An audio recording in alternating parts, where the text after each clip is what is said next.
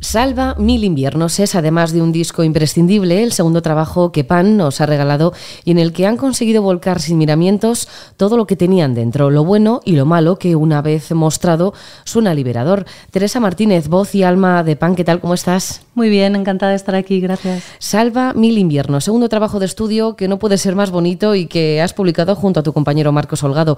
¿Qué ha significado para ti poder dar luz a este segundo trabajo? Pues sobre todo curación, yo te diría, porque estaba en un momento personal muy difícil, me tocó vivir una, gran pérdida y bueno, fue como la forma que tuve de, salir a flote y de no, hundirme del todo y fue un proceso muy curativo. Diez canciones en las que entonces has conseguido liberarte y expresar todo lo que te llevabas dentro, lo bueno y lo malo. Sí, eh, intentando siempre que, incluso lo malo eh, fuera una transformación de dolor en, algo más positivo. O sea, resiliencia al 100% es este disco. Es que era o eso o me hundía del todo, entonces sí. Las 10 canciones que salen de tu interior y que perfectamente podríamos decir que son vivencias nuestras, porque hay muchas que te las escuchas y dices, pues mira, yo también me puedo sentir así, un poco, un poco asá. Em, empiezas diciendo en Despacio Tiempo, que tras un marcado bajo, que me encanta, escribes esta canción para todo el que hace de su herida su coraje. ¿Has tenido que sanar también tus heridas y aprender de ellas antes de poder escribir este nuevo trabajo? ¿O cuando tenías esas heridas abiertas era cuando componías? Eh, bueno, yo creo que siempre tenemos heridas abiertas, ¿no? Aunque vayas como sanando, siempre aparecen otras, entonces siempre está un poco en proceso, pero sí que, sí que hubo mucha introspección previa a hacer estas canciones. ¿Y cómo, cómo, cómo se siente una al mostrar tanto de sí misma en un disco tan desgarrador? Pues es una sensación curiosa, eh, porque es verdad que nunca me había dejado tanto de mí en las canciones y bueno, es bonito, es como una sensación de compartir algo que nos hace muy humanos, ¿no? Que es eh, lo que dices tú, aunque cada uno haya pasado por experiencias distintas, al final eh, experiencias difíciles todos vivimos y, es bonito compartir eso con los demás. Cuando pase el tiempo y vuelvas a escuchar este disco, dirás, jolín, eh, todo, esto es lo todo esto lo que sentía y lo que sentí entonces y, lo plasmé en un, en un disco, fíjate todo lo que salió, ¿no? Que, es como que, uff, en un futuro seguramente esté todo fantástico y vaya fenomenal y, sea todo maravilloso, pero claro, dices, echo la vista atrás y dices, ostras, igual estaba un poco en un, en un agujero. Pues creo que todavía es pronto para, saber cómo voy a ver esto con la distancia, pero probablemente lo vea como una época muy marcada ¿no? de mi vida, seguramente sí. ¿Cómo ha cambiado el grupo desde ese primer disco Instrucciones para el vuelo de 2018 hasta este Salva Mil Inviernos? ¿Echas la vista atrás? ¿Estás contenta con la evolución que habéis llevado? Porque al final eh, son dos discos y uno se, publica justo antes de la pandemia, luego viene un drama personal, viene un drama mundial y ve, ve la luz a otro disco. Es como que habéis vivido una montaña rusa de emociones entre un disco y otro.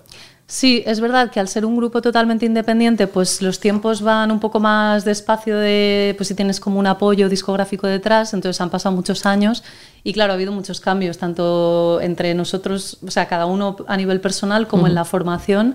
Eh, y bueno, yo siento como que hemos ido quitándonos capas y, teniendo, quitándonos miedos de, de, mostrarnos tal y como somos y de no cerrarnos a un estilo y sí, o sea, como esa evolución. Bueno, vosotros, como dices, vais, eh, sois independientes, vais a vuestro ritmo con, con esa tranquilidad. Entonces, ¿te has podido quitar todas las capas que has querido sin ningún tipo de presión? ¿Has hecho lo que te ha dado la gana en este disco? Claro, eso es lo bueno que tiene también ir independiente. Pues, por tu cuenta, que no le tienes que rendir cuentas a nadie. Y sí, o sea, yo recuerdo que justo cuando estaba haciendo las maquetas, eh, era como, no sé qué está saliendo de aquí, porque eran cosas muy distintas a lo que veníamos haciendo en el primer disco, pero fue como, mira, es que, pues genial, ¿sabes? No tengo que dar cuentas a nadie. Sí, y es que aparte es la forma de, hacer algo sincero, porque si yo hubiera estado pensando, ostras, no, vamos a seguir con el rollo guitarrero, porque en el primer disco, no sé qué, pues no sería tan de verdad. No, claro, al final dices, bueno, he triunfo con una cosa, voy a seguir con la misma. Tú te has jugado. Has cambiado incluso el estilo de cantar. Tampoco se puede decir que hubiéramos triunfado. Bueno, que sí, sí que lo habéis hecho, hombre. Tenéis un disco, el disco está publicado y es una bueno, auténtica la presión está de, oh Dios mío, hemos llenado el We Think y ahora tengo que seguir... Nada, el We Think, eso no, no, no, merece tanto la pena. Hay que dejar un poquito de lado ese, ese We Think. Al final, también has cambiado ese estilo de cantar. Ahora te vemos cuando, bueno, te vemos, cuando te escuchamos en este Sabla Mil Inviernos, es como que te tenemos detrás, eh, como que nos estás susurrando, a la vez cantando. Yo te noto como, no sé si tú lo verás así, pero muy sincera, muy, muy, te lo estoy contando, no te lo estoy cantando solo. Qué guay, qué bonito esto que dices. Pues mira, es que como cantante yo he sufrido también ahí como una evolución porque eh, yo venía de querer ser como una cantante increíble, ¿no? O sea, que la gente diga, ¡buah, cómo canta esta tía! Entonces intentaba como demostrar todo el rato con la voz y me di cuenta de que no era, es que no es lo que soy, ni es mi tipo de voz, ni es mi forma de cantar. Que la tienes que te das cuenta que puedes hacer lo que te dé la gana con tu voz, pero que igual no es lo que más te representa. No puedo hacer cosas que otros cantantes u otras cantantes pueden hacer, pero es que me di cuenta de que si no era yo eso, ¿para qué iba a intentar ser algo que no era? Entonces, soltar todo eso y abrazar como mi forma más natural de cantar, creo que me ha reconectado mucho como con, con esa parte más esencial. O sea, que te ves más tú ahora que en el anterior disco. Sí, 100%, sí, sí. De cara a la gira que vais a emprender, te, va a tocar también adaptar las canciones del anterior disco a tu yo de ahora o va a haber de todo en, el escenario? Porque en nada tenéis un conciertazo el 19 de mayo en la Sala Movidic de Madrid, donde vamos a estar todos y cantando todas estas canciones, no tan bien como tú, pero vamos a intentarlo. pero al final tienes dos discos, en uno cantas de una manera, en el otro cantas de otra. ¿Cómo vas a hacerlo? ¿Cómo vas a chip de la cabeza? Bueno, eh, el planteamiento que tenemos para la semana que viene, como es la presentación del disco, y este disco tiene como un clima muy marcado, vamos a rescatar unas poquitas canciones solamente del primer disco que creemos que están como más en consonancia con este, no porque de las otras reneguemos, que a mí me sigue flipando hacer zapatilla y rifacos y me encanta y nunca voy a renegar de eso, pero más por eh, dar una experiencia ¿no? a la gente que venga como un poco que tenga sentido, como un poco coherente. Yo sé que tus eh, influencias son más americanas que nacionales, pero yo creo ¿no? Por lo que he podido también indagar un poco en... a ver, depende a cuándo te remonte. Claro, pero, también me gustan muchas cosas de aquí. La cosa es que yo en este disco he visto algo de Vetusta Morla y algo de Lobo Lesbian. No me preguntes dónde, pero eh, cuando lo escuchaba y me metía yo en mis auriculares y dándole y dándole yo, yo creo que tiene aquí algo, esto, como pues esos ritmos bonitos. Vetusta siempre me han gustado mucho desde que salieron. Digo, a ver, si, a ver, si, te va a ofender, vas a decir, hombre, a ver, nada, odio a Vetusta Morla. Nada me ofendería. vale. Eh, con Lobo Lesbian es verdad que nunca he conectado así mucho, pero si hablamos de grupos españoles, por ejemplo, siempre me han flipado los piratas y así más actuales, Rufus T. Firefly es de mis grupos favoritos, o sea que hay mucho por ahí. Entonces, eh, si Rufus es de tus grupos favoritos, haber trabajado con Víctor Cabezuelo y con Manuel Cabezalí, que con el que ya repetías, ha sido todo un lujo. Claro, ha sido un sueño, sí, sí. ¿Y cómo, es, cómo es eso? Cuando llega Víctor Cabezuelo, tú tienes una idea súper fija, esta canción tiene que ser así, te dice Víctor igual, igual, ¿eh? Esto no, y tú, ¿pero cómo? Si esto era maravilloso. Pues, eh, a ver, lo, es que como, resumo esto sin extenderme aquí tres horas. Eh, es que este, es una pregunta que siempre tengo. ¿Tenéis, Vosotros admiráis a productores y encima trabajáis con ellos, que ellos también escuchan vuestra música y dicen, yo quiero producir esta música. Entonces, yo, tú vas ahí y dices, vale, me estaba diciendo a mí Manuel Cabezal y Víctor Cabezuelo que tire por aquí, pero yo tengo una idea muy, muy clara con esta canción. ¿Os dejáis aconsejar o también prevalece vuestra opinión de no, esto tiene que ser así? Que al final, uff, Claro, claro, es un poco las dos cosas. O sea, mm, partimos de la base de que yo confío muchísimo en ellos dos, si no, no trabajaría con ellos. Entonces, mm. como hay esa confianza, yo no me voy a poner a la defensiva porque me digan, esto creo que no funciona. Entonces, siempre es como escuchar, ¿no?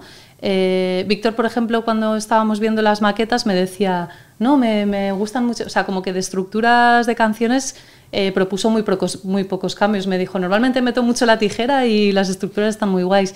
Y, por ejemplo, como curiosidad que yo no me esperaba y me gustó mucho conocer esto, Víctor se mete mucho con las baterías, ¿sabes? Con los patrones de batería. Es como que lo visualiza y, mola mucho.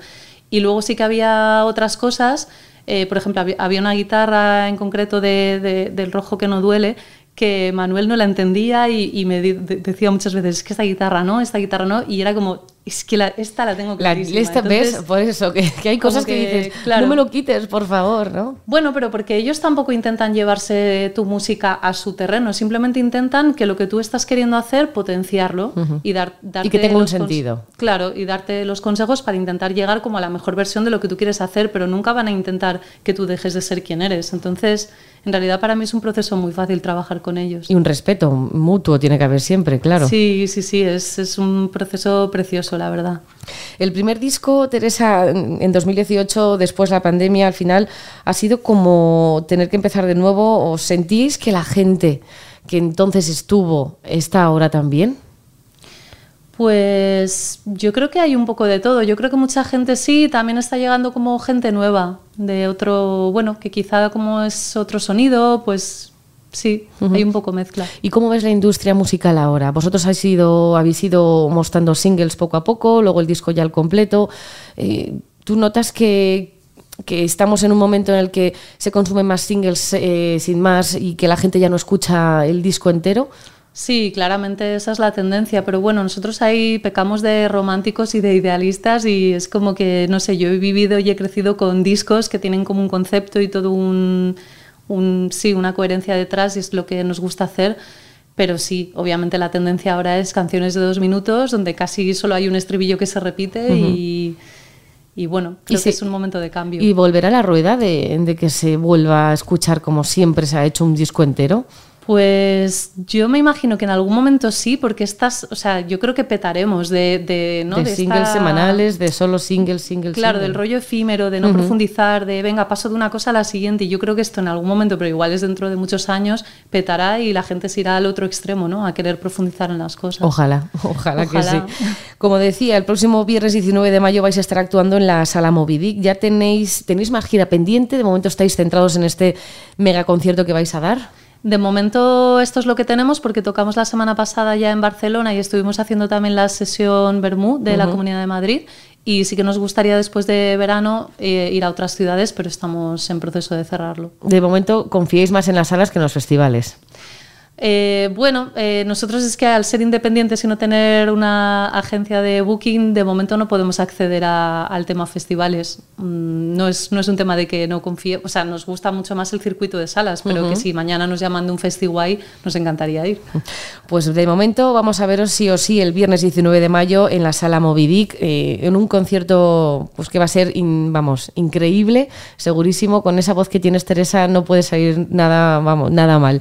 Teresa Martínez vocalista de Pan. Muchísimas gracias. Enhorabuena por este Saba Mil Inviernos. Es un disco que, te abraza. O sea, que lo escuchas, te abraza y como que te arrulla y, lo que te decía, no nos cantas solo, nos cuentas cosas y de verdad que se agradece que se siga haciendo música tan bonita y tan sincera. Jo, qué bonito, eso es lo más bonito que me puedes decir y yo te agradezco que lo escuches con cariño y que le dediques tiempo porque es, es lo mejor que nos puedes regalar. Muchas gracias. Gracias.